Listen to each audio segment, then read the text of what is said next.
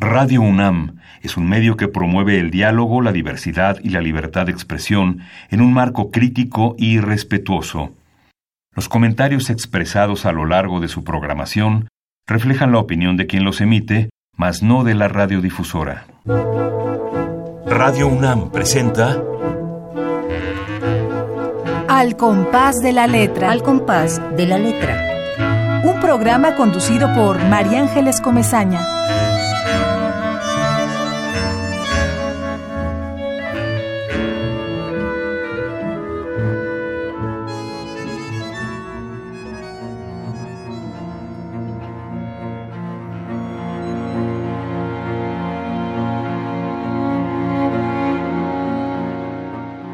18 de octubre. Se dieron una hoja en blanco, mas no sueltan la pluma. A regañadientes nos dan medicinas, pero venden las vacunas. Un año protestando contra una puerta blindada. Nos dieron migajas cuando pedimos dignidad, pero sería un error pensar que no hemos ganado nada. Ganamos identidad. Ganamos empatía, ganamos un nosotros. Estábamos solos, uno en contra del otro. Creíamos tener que superarnos y aplastarnos, que el éxito precisaba sabotearnos, que come más el que más fuerte muerde, que en este juego se gana cuando los demás pierden. Somos ahora una ola que inunda las avenidas, que pinta las paredes con cada silbatazo. Somos un movimiento que exige y no que mendiga, que ahoga cada sirena a cacerolazos. Ahora somos. En las calles de Chile ya no eres yo, eres nosotros. Tus lágrimas sangran en mis ojos, que pican, arden y exigen que luche blandiendo la bandera del pueblo mapuche. Soy el grito que desgarra tus pulmones, soy el auto que te llevó a casa cuando caminabas agotado y la bicicleta que cuidé cuando te llevaron detenido. Soy un muro de guerreros alimentados con ollas comunes. Nuestro rival tiene nombre y apellido. Está sentado en su trono podrido, cubriéndose los oídos mientras detona estallidos. Somos el dedo desnudo que señala inquisitivo al violador que detrás de un casco se esconde. Somos las piedras que defienden y el gruñido de la escopeta que furiosa responde. Soy mi playera empapada de cambio contra tu uniforme manchado de sangre. Somos soldados sin armas ni nombres, improvisando una guerra que insisten en declarar, que ni el ejército quiso pelear, contra sabuesos rabiosos guiados por odio. Acorazados dentro de sus camiones, avanzan seguros como peones, sin saberse carne de cañón, creyendo proteger al débil, defienden el terreno estéril de un general que debió morir en prisión. El pasado lo indica. No visten uniformes de héroes, son carniceros, no mártires. Tortura, balas y golpes trafican.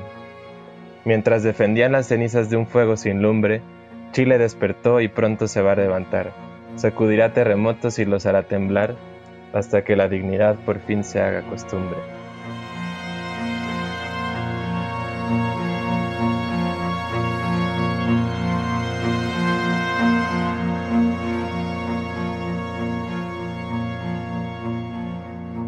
Queridos amigos, un jueves de poesía, una tarde llena de palabras poéticas, un nuevo invitado en este programa Al compás de la letra. Yo, María Ángeles Comezaña, los saludo a todos con mucho cariño y como siempre con la emoción de traer a un invitado muy, muy, muy joven a nuestro compás, a quien le agradecemos muchísimo que haya aceptado estar aquí en este programa con nosotros, Álvaro Kovacevic. Muchas gracias por estar aquí con nosotros, Álvaro. Ay, muchas gracias a ustedes. Es un honor estar aquí. Me da mucho gusto poder juntar eh, digamos, a gente tan joven como tú, Álvaro, y gente de todas las edades, enamorados de la poesía, necesitados de la poesía y, finalmente cuando te escuchamos, cuando te leemos, nos damos cuenta de que no hay edades para la poesía. todas eh, somos como vasos comunicantes. Son eh, esta necesidad de hacernos preguntas y de respondérnoslas a partir del acto poético.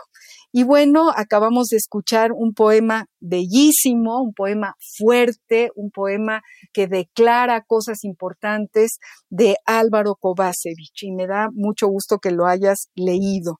Es muy, muy emocionante cómo tú mismo, Álvaro, te pones frente a ese espejo de, de hombre chileno y hombre mexicano y haces un mapa o una radiografía de lo que tú has vivido y con lo que tú has crecido, con esta visión de Chile y con esta visión de México.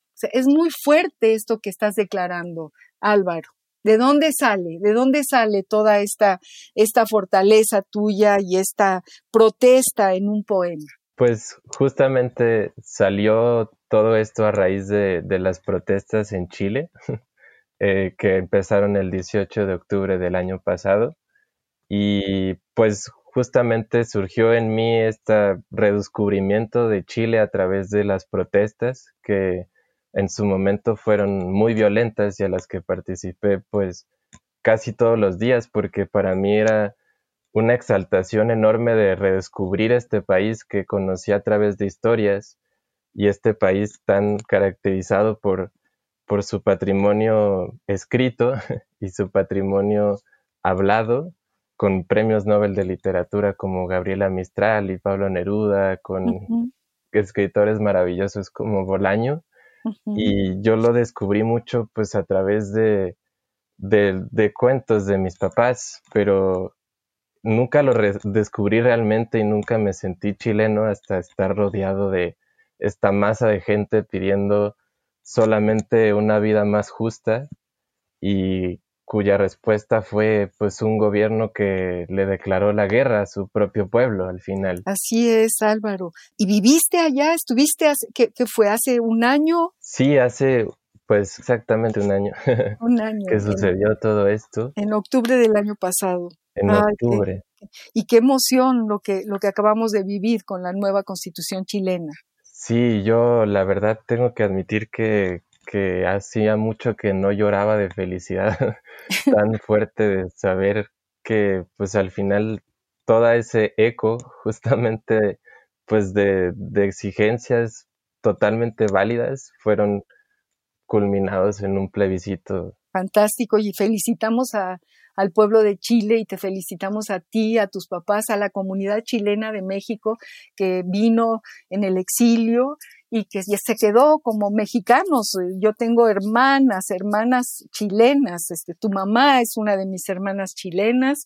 Eh, Marcia Scantelburri es otra hermana entrañable que queremos tanto que vivió en México. Y hay esta comunidad de, del exilio chileno que enriqueció a México, que enriqueció a nuestro país, del que sales tú casi, este Álvaro y te tenemos a, ti contándonos una historia tan fuerte y tan verdadera como la que acabas de, leernos. Eso me, llena de emoción.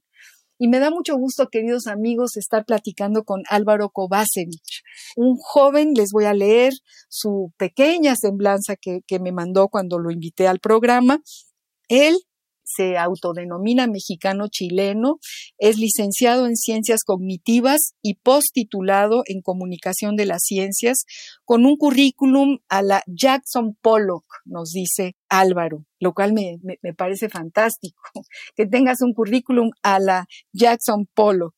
Es comunicador, científico, escritor frustrado pero obstinado recorrido profesional rimbombante en letras aún pendiente, pero vas muy bien, ¿eh? Ya vas haciéndole, vas cumpliéndole a ese pendiente, mi querido Álvaro.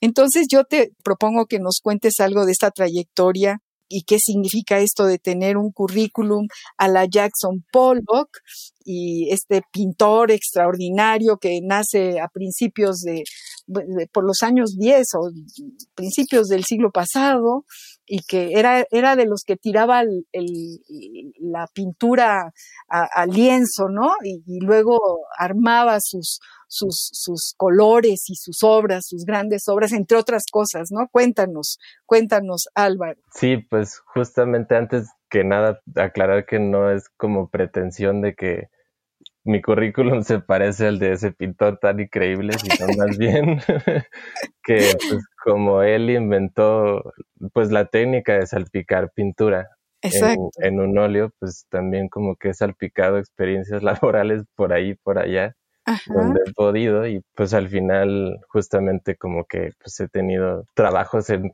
muchas áreas muy raras y distintas la una de la otra, pero pues salpicado un poco. Cuando nos hablas de que, de que has sido comunicador científico, has escrito textos sobre ciencia o cuéntanos de esa parte de tu, de tu trayectoria. Sí, pues justamente también eso se liga un poco al hecho de que soy como escritor frustrado porque pues siempre me, me la literatura siempre fue algo de las cosas más importantes para mí porque pues no nada más es un método de expresarse, sino que también es como una forma de pues liberar muchas emociones. Y siempre me gustó mucho, solo que también me atraían mucho las ciencias y siempre quise encontrar alguna especie de balance entre cómo encuentras, porque en las ciencias uno se mete tanto en la ciencia que a veces pierde esta noción artística que hay dentro de la ciencia y la literatura se mete mucho en el rubro del arte y pierde mucho esa belleza científica de descubrir algo y esa curiosidad.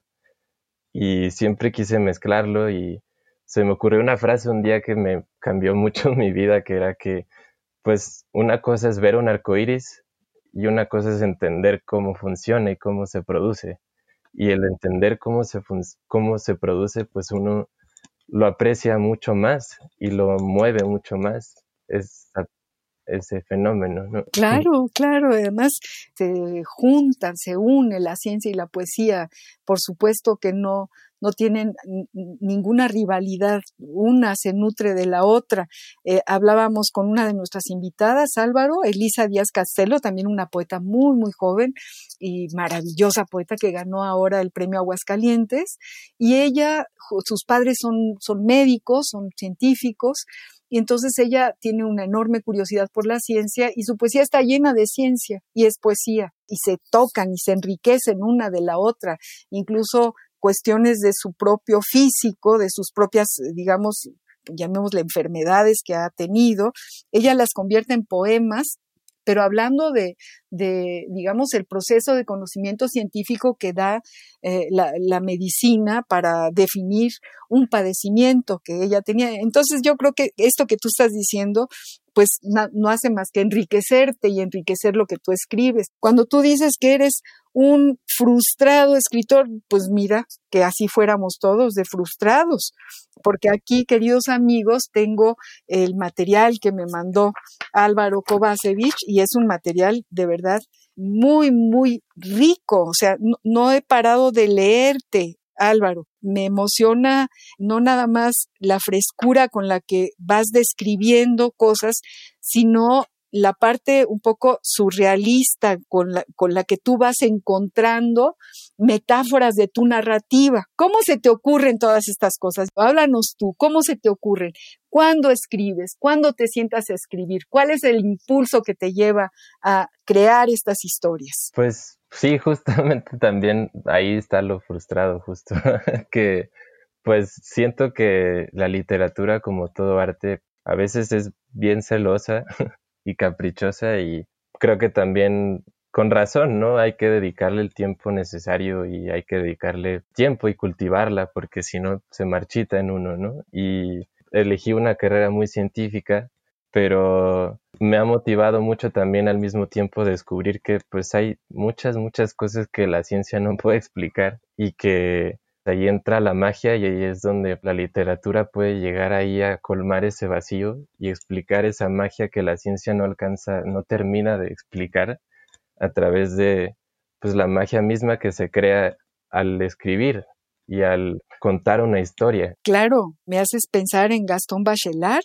que escribe El aire y los sueños y psicoanálisis del fuego, eh, siendo hasta los sesenta y tantos años matemático duro, un hombre, un científico, y, que de pronto se da cuenta que, necesita la literatura para poder seguir investigando y para poder eh, continuar con, con su vida como científico. Es increíble. Y entonces se sienta a hacer un análisis de la literatura francesa en El aire y los sueños, que es una obra de arte de un científico que de pronto dice, es que nos necesitamos la literatura, necesitamos entender cada una de las palabras. Y hablando de palabras, vamos a, decirle a nuestro público querido que nos está escuchando y que además abro un paréntesis aquí porque no he saludado a Ramiro Ruiz Durá, un abrazo y un beso que queremos tanto y que además es ginecólogo y él fue el que cachó en este planeta a Álvaro. Así que Álvaro, ahí le mandas un abrazo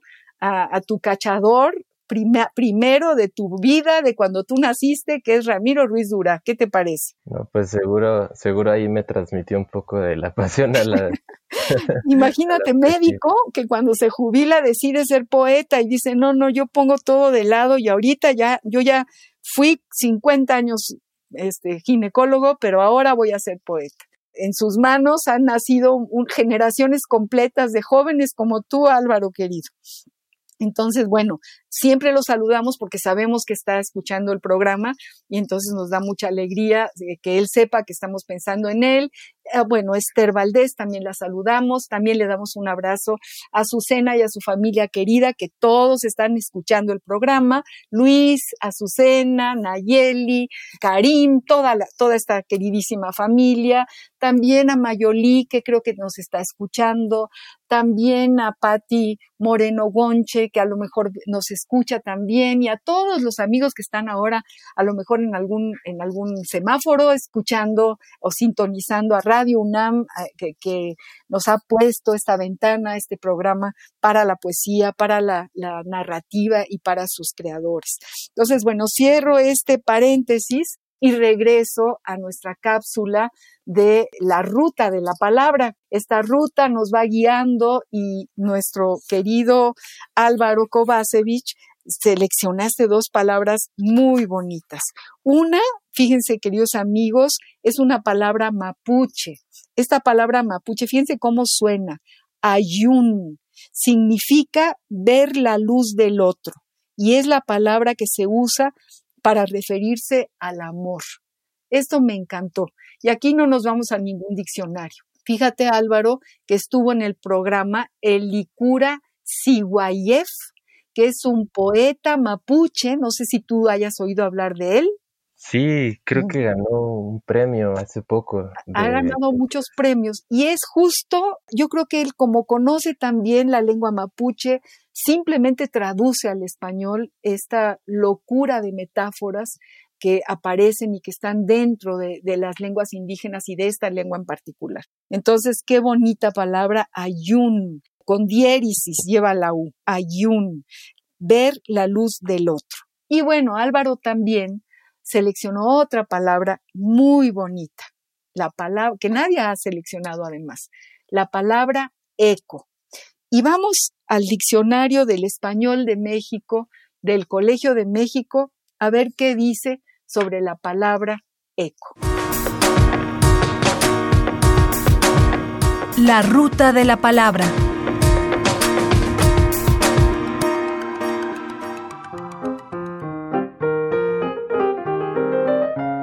Eco.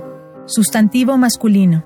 1. Repetición de un sonido al chocar sus ondas sonoras contra una superficie sólida y regresar al lugar de la emisión con la fuerza y la tardanza suficientes para que se perciba como un sonido distinto del original, como sucede a veces en ciertas montañas, valles o plazas. 2. Sonido que viene de lejos y apenas se percibe. Hasta acá llegan los ecos de la batalla. 3. Difusión y aceptación que tiene algo. Muchos pensadores no tienen eco en la sociedad moderna. La campaña de Vasconcelos encontró mucho eco en México. 4 hacerse eco de repetir algo y contribuir a que se difunda. Se hizo eco de sus palabras, se hicieron eco de esa ideología. Diccionario del Español de México del Colegio de México. La ruta de la palabra. ¿Qué te parece la definición de tu palabra, Álvaro? Increíble, creo que las últimas dos no las tenía tan presente. Pero es muy lindo porque esas últimas dos definiciones eran como un eco de las demás definiciones. Tienes razón. ¿Y, ¿Y por qué seleccionas esta palabra? Dirías, ¿por qué no, verdad? Pero ¿cómo? ¿Cómo, se te ocurre esta bellísima palabra eco? Es, es como un horizonte en sí mismo. Sí, pues siempre, desde muy chiquito, siempre fue mi palabra favorita, por muchas razones, pero principalmente, una de las razones principales es porque cada vez que uno le dice a otra persona que su palabra favorita es eco, la persona repite la palabra eco, haciendo un eco. Creo que como que son tres palabras que definen un fenómeno muy, muy amplio y muy, muy lindo. Y ahora que estaba, me volví a meter la definición y recordaba que la etimología, pero no recordaba que era tan linda. Y pues resulta que en la mitología griega, hay una musa que se llama Eco y que era caracterizada porque todo lo que decía, decía las palabras más sublimes y hermosas y cuando decía palabras normales sonaban más lindas. Y tenía este gran don que yo creo que pues, era como la primera poetisa casi casi. y pues resulta que pues como es costumbre en la mitología griega, Zeus le, le interesó mucho esta, esta musa y era, pues los celos de Hera son conocidos y pues era en su arranque de celos, pues castigó a, a obligándola a repetir, a ser muda, quitándole la voz y pudiendo solamente repetir lo último que dice la persona. Entonces, a raíz de esto, pues la pobre Eco no, no pudo sostener ninguna relación ni ninguna conversación con la otra persona, si solamente repites lo que dice la otra persona. Y ella se aisló. ¿Qué tal? Y pues era su maldición, era repetir siempre las palabras de los demás y por eso Uy, uno qué la escucha. historia, qué historia triste y fantástica, qué bueno que la contaste. Álvaro, qué fantástico. Y, y claro, el eco es como lo, lo, último que se oye, ¿no? Lo que se repite, pero como al final o algo así, tiene como un final. Qué bonita historia. Tienes que escribir esa historia tú, con tu propia narrativa. Cuéntanos de tus historias, Álvaro, querido. Queridos amigos, para que sepan los que acaban de entrar en el radio, estamos hablando con Álvaro Kovacevic, este joven, muy, muy joven escritor mexicano-chileno que nos sorprende, nos sorprende su narrativa. Y nos gusta que nos cuentes cómo te inspiras, cómo, desde cuándo empiezas a escribir. Cuéntanos algo de, de, de esa parte, Álvaro. Empecé a escribir creo que como a los 12 años, que recuerdo que pues es una de las cosas que más me ha marcado, que recuerdo que hice, teníamos un trabajo en la escuela de, sobre poesía y pues en un trabajo nos tocó hacer una poesía en clase, en un examen, con toda la presión encima. Y pues yo me salté directo a eso, no contesté ninguna pregunta anterior sobre la poesía y me salté a hacer el poema y dediqué toda la hora del examen a hacer un poema. Y resulta que pues ese poema tuvo éxito. Te salvó, el... salvavidas el poema. Me salvó el examen. Fantástico. Y pues incluso mi maestro lo leyó enfrente de, del salón y yo estaba muy nervioso con eso. Y de hecho recuerdo que sentí mucha vergüenza, pero una amiga le gustó mucho ese poema. Y mucho tiempo después fui a su casa y en su cuarto estaba ese mismo poema pegado en la pared y me movió mucho porque pues eres como encontrar una vocación y encontrar algo que uno se dice pues me gusta y parece que no lo hago tan mal, ¿no? no, pues claro que no. Ah, qué padrísimo. Fíjate lo que hace la poesía, ¿no? La poesía de pronto sin que te des cuenta y la encuentras ahí en una en la pared de, de la habitación de una de tus amigas y dices, órale, ya me rebasó, ¿no, Álvaro? Sí. Qué, qué bonito, qué bonito, que, que, es como un premio. Pues qué bueno, qué bueno que, que, que tu maestra leyó eh, frente a, o tú lo leíste frente a, frente a los alumnos, ¿lo leyó ella? Sí, lo leyó ella. Ahora. Y pues justamente, pues es lindo como que al final la poesía cuando uno se inspira, esa, esa, chispa de inspiración, pues puede crear muchos fuegos en mucha gente, a pesar de que uno pues, es un niño de 12 años. Totalmente.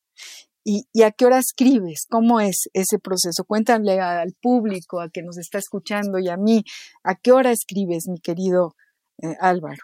A todas horas, pero principalmente en la noche. En la noche es cuando ya me ha pasado que soy una persona que siente mucho los pensamientos de los demás y en la noche, pues cuando ya todos se duermen, como que no suenan tan fuertes esos pensamientos y uno puede concentrarse en los suyos. Y pues es cuando está todo tranquilo y cuando todos duermen es cuando uno puede estar realmente con uno y en contacto con lo que tiene adentro, porque pues la poesía siempre está latiendo como un ritmo dentro del corazón y pues uno tiene el papel por suerte para poder proyectarlo ahí. Así es. Nos da muchísimo gusto escuchar a Álvaro Kovacevic, este joven escritor que, que, nos abre así una ventana de su sensibilidad y de su mundo. Y vamos a una pausa musical, vamos a, a escuchar pues una, una canción que se llama ni más ni menos que Eco y que canta Jorge Drexler. A ver si les gusta, queridos amigos, y a ti ya sé que sí te gusta Jorge Drexler. Vamos a escucharle. Esto que estás oyendo ya no soy yo. Es el eco del eco del eco de un sentimiento. Su luz alumbrando desde otro tiempo. Lejana que lleva y que trae el viento. sin embargo siento que estás aquí, desafiando las leyes del tiempo y de la distancia. Sutil, quizás, tan real como una fragancia. Un brevísimo lapso de estado de gracia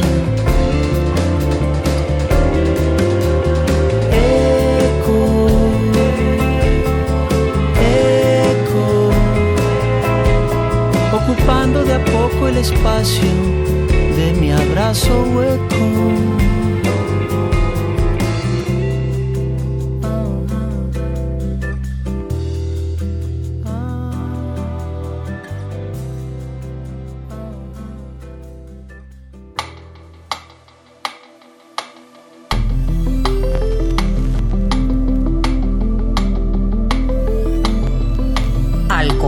De la letra.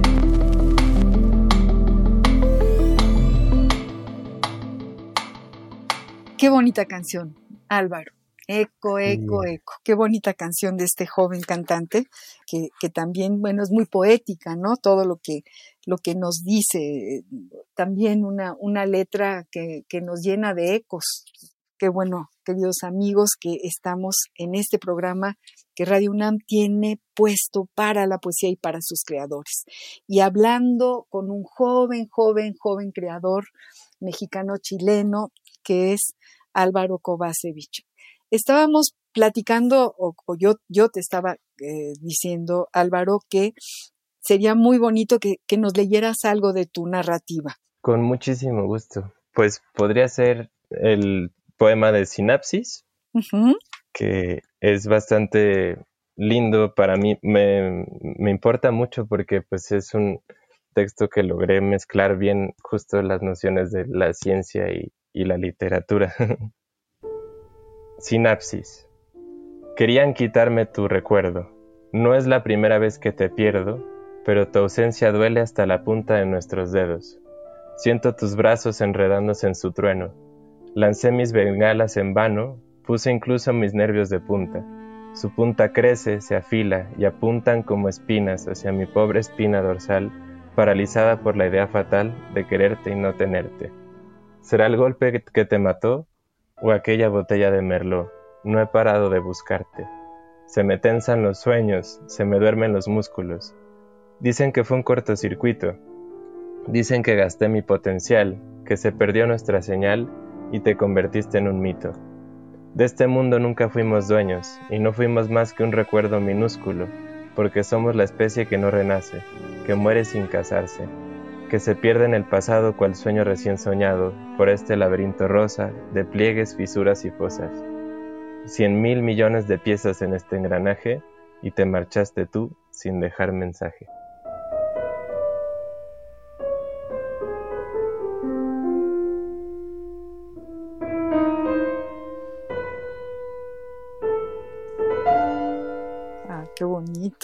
Un poema de amor.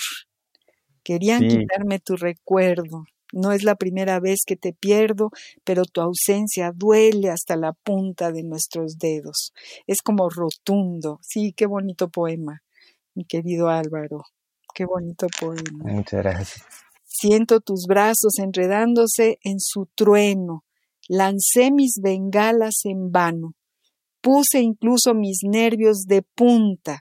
Su punta crece, se afila y apunta como espinas hacia mi pobre espina dorsal, paralizada por la idea fatal de quererte y no tenerte.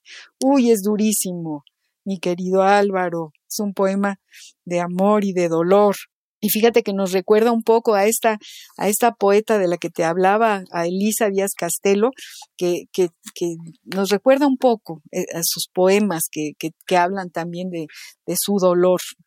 Porque, bueno, la poesía tiene como una, un ingrediente importante de valentía y este poema tiene mucha valentía, te atreves a decir lo que te duele y no es fácil decirlo, no es fácil, sin tomar ningún lugar común, realmente así en crudo, eh, desnudo, tal y como lo estás sintiendo. Sí, pues también tiene un pequeño mensaje oculto, porque pues justamente es como muy dramático.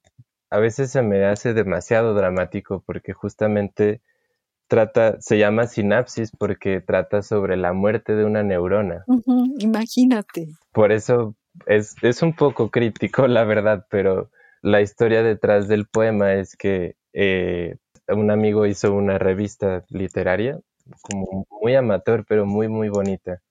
Y este convocó a muchos amigos y la primera edición era sobre el cuerpo y uno tenía que escribir una parte del cuerpo y hacer un dibujo, un poema, un cuento, un relato sobre pues esa parte que, que eligió y yo pues, siendo un ñoño del cerebro pues se me ocurrió una neurona y porque pues las neuronas tienen conexiones que son las sinapsis y pues en una de esas quién sabe quizás las neuronas en su pequeño mundo se enamoran entre sí al hacer una conexión, pero a veces las neuronas también, si uno sufre un golpe en la cabeza, el tiempo, el alcohol puede matar neuronas y las neuronas tienen esa calidad que solamente comparten con las células cardíacas, que si una célula se muere, no puede regenerarse. Fíjate. Entonces son la especie que muere y que no renace.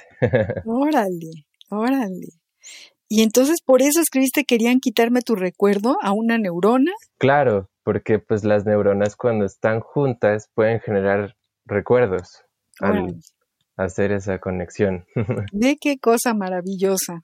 Todo lo que hay, eh, eh, cuáles son los secretos de los poemas. Eso me, me, me parece muy interesante. Me encanta, me encanta, eh, porque a primera, a primera vista yo aquí pensé que había sido una ruptura amorosa terrible y ya te iba a, a ir a abrazar y a decirte, eh, te quiero mucho, no, no estés tan triste. Pero no, fíjate, es, es también, eh, eh, es también como, pues, eh, una, una, que una catástrofe de las neuronas. claro. Es también una catástrofe. Entonces aquí a quien tenemos que apapachar es a las neuronas que, que, que se mueren, ¿no? que se nos van. Fíjense qué cosa tan increíble, cómo la, la poesía está en todas partes y está, es el tintero de todo lo que, lo que, lo que nos habita, de todo lo que nos rodea y es, y, y, bueno, es una obra mágica, es una obra, obra de arte mágica. Tú tienes un poema donde hablas de Nietzsche y de la música. No es un poema, es, es, que tu narrativa es poética, pero cómo, cómo involucras la importancia de la música eh, tocando a Nietzsche y, a este filósofo que, que según tú dices, y, y, efectivamente lo dice la historia, también era músico, ¿no? Y eh, tú tienes una relación, por lo que tú escribes aquí, muy importante con la música, Álvaro. Sí, pues justamente yo toco piano desde también muy pequeño, desde antes de escribir. No me digas. y pues me gusta mucho, no nunca me fui por la por la complejidad de las canciones, sino por su en términos de técnica, sino más bien por la complejidad que unas canciones pueden tener a nivel emocional y que realmente una canción nos puede mover y resonar como un eco en la cabeza y nos puede llevar a llorar, nos puede llevar a, a volar y pues a reflexionar y evoca muchas muchas emociones y también se acopla muy bien con cómo pensamos y es también un poco lo que abordo en este artículo que es un poco que pues la música y el pensamiento y el lenguaje pues casi casi son una sola cosa. Léenos si quieres un pedacito de, de, de, este, de este cerebros que suenan, ¿no? Que es, e, es justo ahí donde tú nos hablas de Nietzsche. Léenos si quieres eh, el principio para que los radioescuchas eh, eh, escuchen, escuchen justamente estas palabras que escribiste, Álvaro. Claro que sí. Se llama Cerebros que suenan.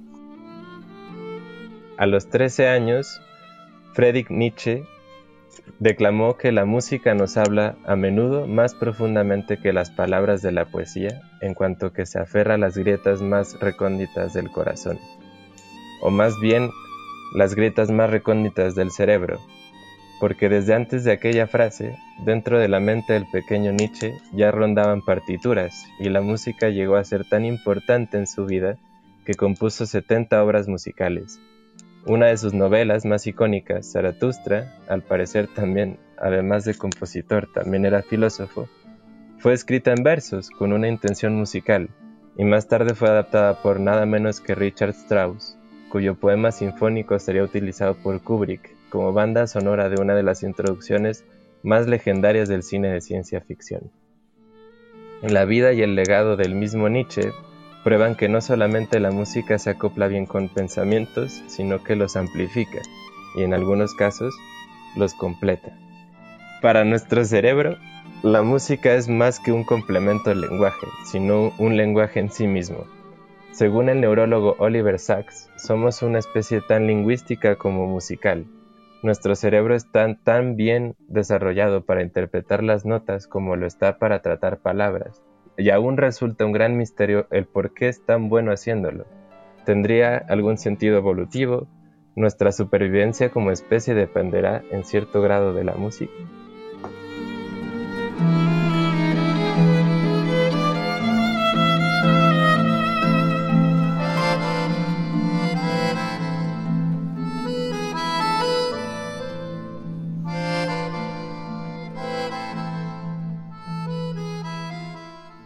Pues son preguntas muy profundas y, y, que nos hacen realmente pensar, Álvaro. Y bueno, primero fue la música y luego fue la poesía.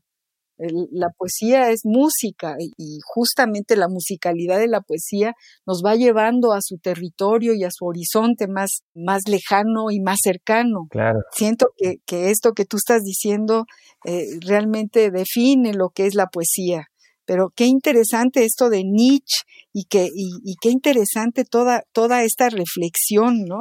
Dices, por ejemplo, aquí existen también muchos estudios que vinculan la música con el comportamiento y una de las premisas principales del neuromarketing es poder influir a través de ciertas canciones en la decisión de comprar un artículo. Algunos niños ratas de un laboratorio en Bélgica afirmarán con certeza que aquella falda que solo usaste una vez y que lleva años escondidas en el armario, la compraste por un impulso inducido por la música pop alegre y acelerada de la tienda de ropa, o que la bossa nova del nuevo restaurante de Barrio Italia fue lo que te inclinó a quedarte más tiempo y pedir un tiramisú carísimo que ni siquiera se te antojaba. ¿Tú crees que sí? ¿Tú crees que la música puede, puede ser eh, tomada por, por la mercadotecnia y, la, y es tomada por la mercadotecnia de esta, de esta forma, Álvaro? Pues ya lo es. Ya lo es, ¿verdad?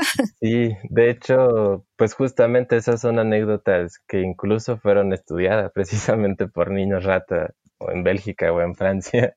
Sí, sí, sí. Eh, porque, pues de hecho, ha, habido mucha controversia sobre eso. A mí el neuromarketing siempre me apasionó muchísimo, pero siempre dije que si fuera un poco más eh, vivo y quizás menos empático, me hubiera dedicado a eso, porque hay un rollo muy ético detrás de eso, porque también implica mucha manipulación. De hecho, en Francia está prohibido hacer neuromarketing, porque pues hay muchos estudios que ya se han hecho en donde a uno lo ponen un casco y analizan sus ondas cerebrales para ver qué le gusta y qué no. Fíjate, no, bueno, tremendo. Y pues es un futuro que ya es ahora y que a mí juzgar tiene dimensiones éticas muy dudosas. Ahora, puede ser usado en muy buenos términos y los que defienden tendrán muchas razones, de odiarme, pero eh, y de no estar de acuerdo conmigo, pero, pero para mí es ambiguo porque es un poco de manipulación de cierta manera también. E, esta reflexión sobre bueno, las neurociencias, ¿no? Que son todo un fenómeno impresionante de descubrimiento de lo que es el cerebro humano, ¿no? También hablas de la improvisación y hablas de Telonios Monk, ¿no? Que, que, que su talento de improvisar, este, a lo mejor tiene que ver con, con esta, esta parte de alucinaciones auditivas, ¿no? De la música eh, se genera en el cerebro o el cerebro genera la música. Ahí es donde tú te empiezas a hacer preguntas. Y bueno, regresamos a la palabra poética, que es ni más ni menos que la música, la música que nos, nos lleva realmente ahí como tú dices, ¿qué apareció primero la gallina o el huevo? ¿Qué apareció primero? El, la música o la poesía.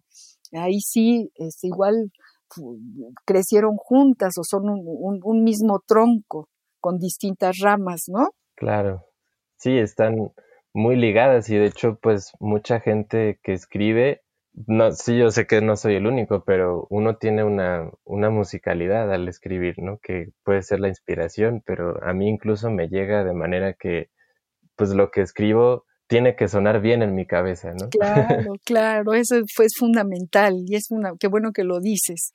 Tenemos un poco de tiempo para nuestra cápsula que siempre acariciamos y nos encanta, que es el epistolario.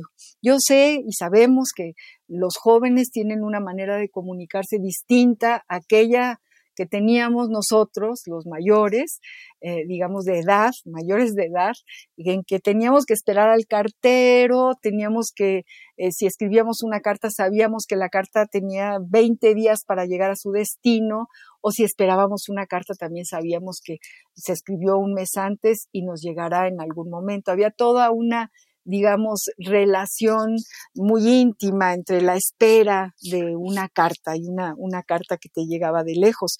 Hemos, hemos descubierto que eh, los epistolarios tienen una profunda, son una profunda fuente literaria y nos invitan a conocer a los escritores desde otra perspectiva. Seleccionamos una carta, Álvaro, de un poeta chileno, para ti, por cierto ni más ni menos que de Vicente, del gran poeta Vicente Huidobro, una carta a su madre que escribió en París el 17 de junio de 1932. Vamos a escuchar qué le decía Huidobro a su madre Luisa Fernández de García Huidobro en esta carta. Epistolario. Domicilio conocido. Domicilio conocido. Carta de Vicente Huidobro a su madre. París, 17 de junio de 1932. Señora Luisa Fernández de García Huidobro. Mamacita adorada, estoy inquieto por usted y me paso pensando con intranquilidad sobre sus posibles estados de ánimo. Me habría gustado estar entre ustedes en estos momentos. Yo siempre vivo en lo mismo, entre mis papeles y mis libros, con mi personalidad dividida en dos, la poesía y la política. Algún abuelo político me tira para un lado y algún otro abuelo o abuela imaginativa me tira para el otro.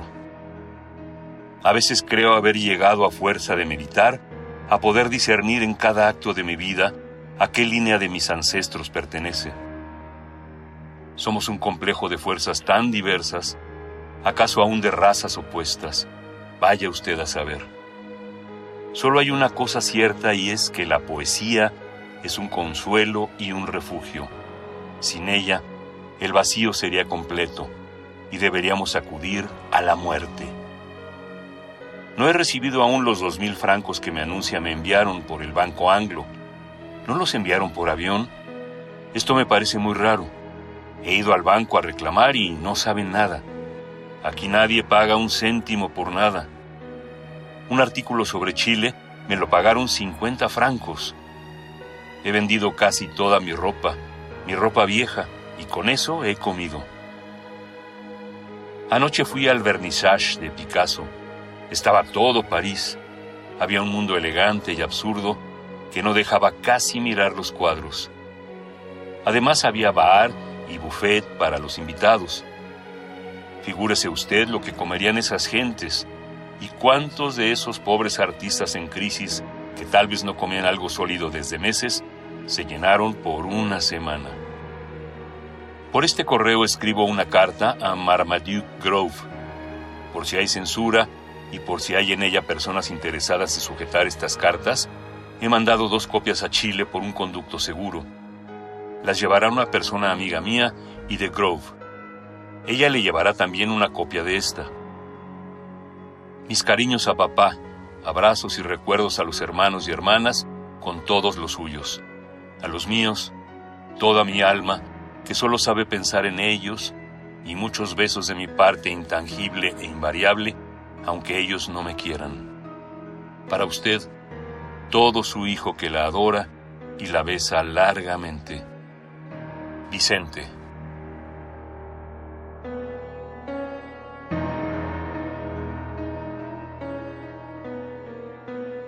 ¿Qué te parece esta carta, Álvaro? Muy fuerte, muy linda, y, pero sí tiene mucha esa fuerza y ese sentimiento de, exilio, autoexilio. y son sensaciones muy, muy fuertes, ¿no? Fíjate que, que, es interesante lo que dice de su personalidad dividida entre la poesía y la política. Eso me parece muy interesante, porque eso también sucede en muchos poetas y sucede en ti también. Sí, inevitablemente. Inevitablemente, tú, tú, tú haces este, protesta, eh, declaras cosas importantes en tu poesía.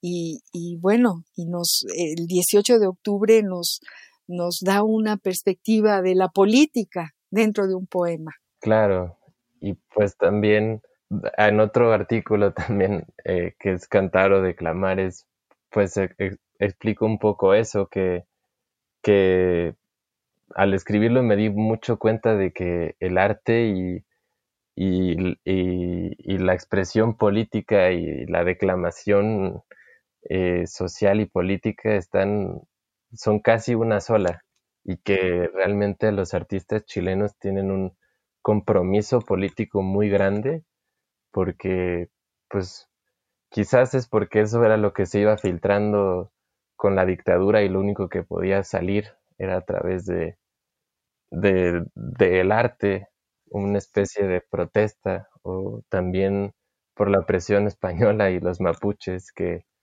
yo pienso que en Chile por lo menos el patrimonio literario que tiene Chile y que es un país tan pequeño pero productor de tantos talentos literarios, yo creo que viene de, ese patrimonio oral de la lengua mapunungún que de la lengua mapuche que cada palabra es un poema en sí. Tienes toda la razón, así es, así es. ¿Por qué no nos lees para terminar este programa que se nos está yendo?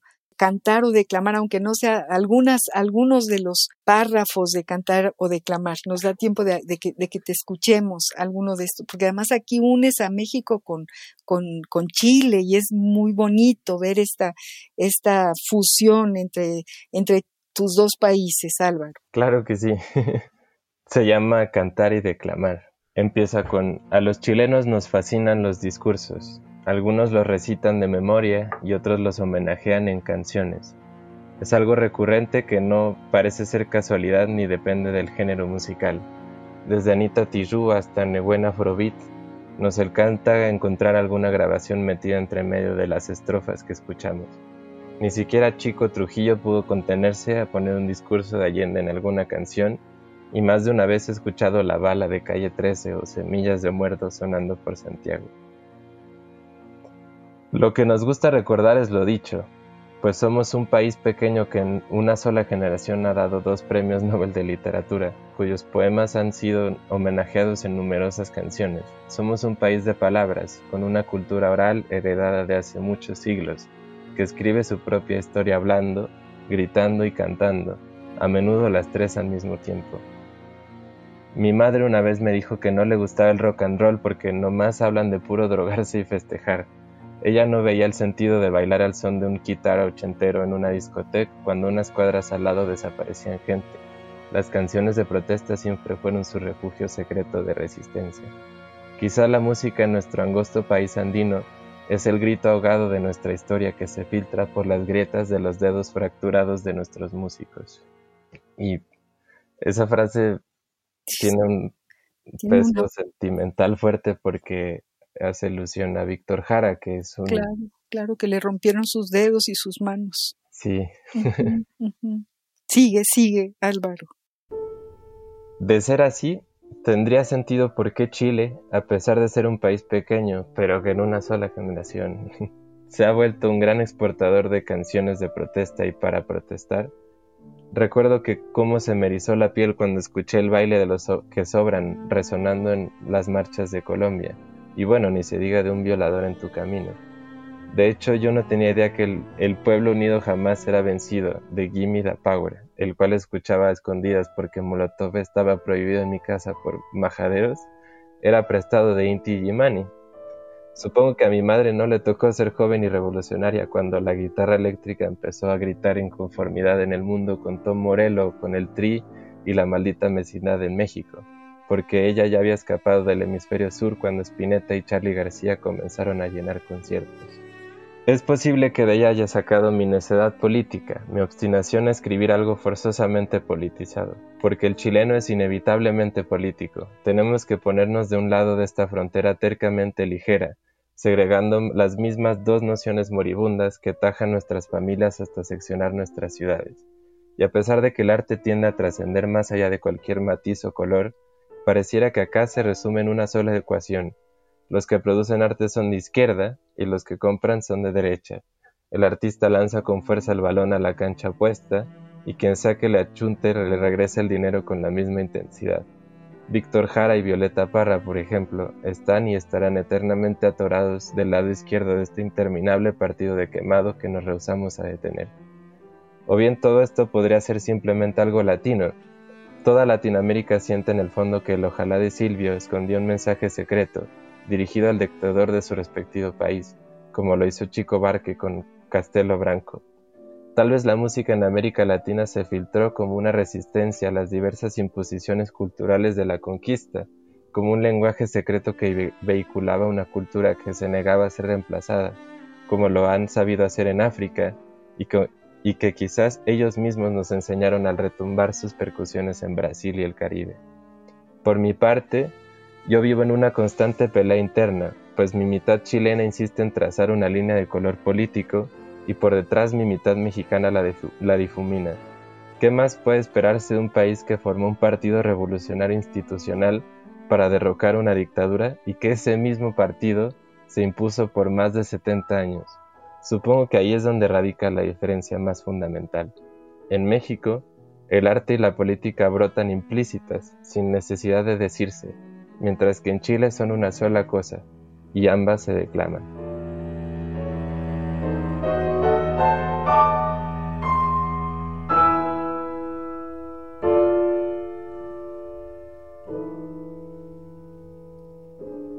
Qué maravilla. Qué alegría escucharte, Álvaro. Qué gusto que hayas estado, que estés en este programa, que nos hayas leído tu obra, te imaginamos eh, con todos tus sueños, con toda tu maravilla y tu talento para escribir, haciéndote preguntas y tratando de entender eh, este, este ámbito en el que has nacido y en el que has crecido con estos padres maravillosos que tienes y esta familia chilena y esta familia mexicana. Qué gusto, te agradezco mucho que hayas estado con nosotros, Álvaro. Ay, muchísimas gracias a ustedes, de verdad. Es un sueño estar aquí. es un sueño para nosotros tenerte y, yo te he leído y te seguiré leyendo y bueno, les, les, al público que nos está escuchando también eh, les recomiendo que vayan a tu blog, vuélvelo a, a, decir. Sí, bueno, tiene un nombre un poco raro, pero es alcoba con B corta 8.wixsite.com y luego barra hacia el frente, borrador, así se llama. Y a lo mejor si ponemos, si googleamos tu nombre, igual nos lleva a tu blog, probablemente, ¿o no? Sí, probablemente, o con buscar Alcoba 8, ahí ya. Ahí ya aparece el blog de, de nuestro invitado de hoy. Queridos amigos, se nos fue el tiempo, terminamos este jueves por la tarde. Estamos muy contentos de, escuchar esto que se está haciendo, de la poesía joven, de la narrativa joven. Agradezco muchísimo a Ivonne Gallardo, nuestra productora, y le agradezco a todos los que nos han escuchado en Al compás de la letra. Muy buenas tardes.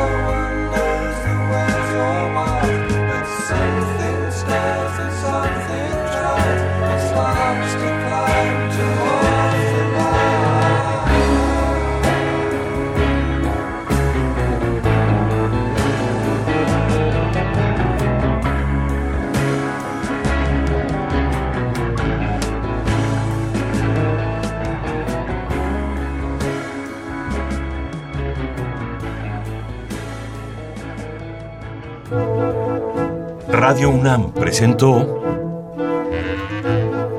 Al compás de la letra. Al compás de la letra. Un programa conducido por María Ángeles Comezaña.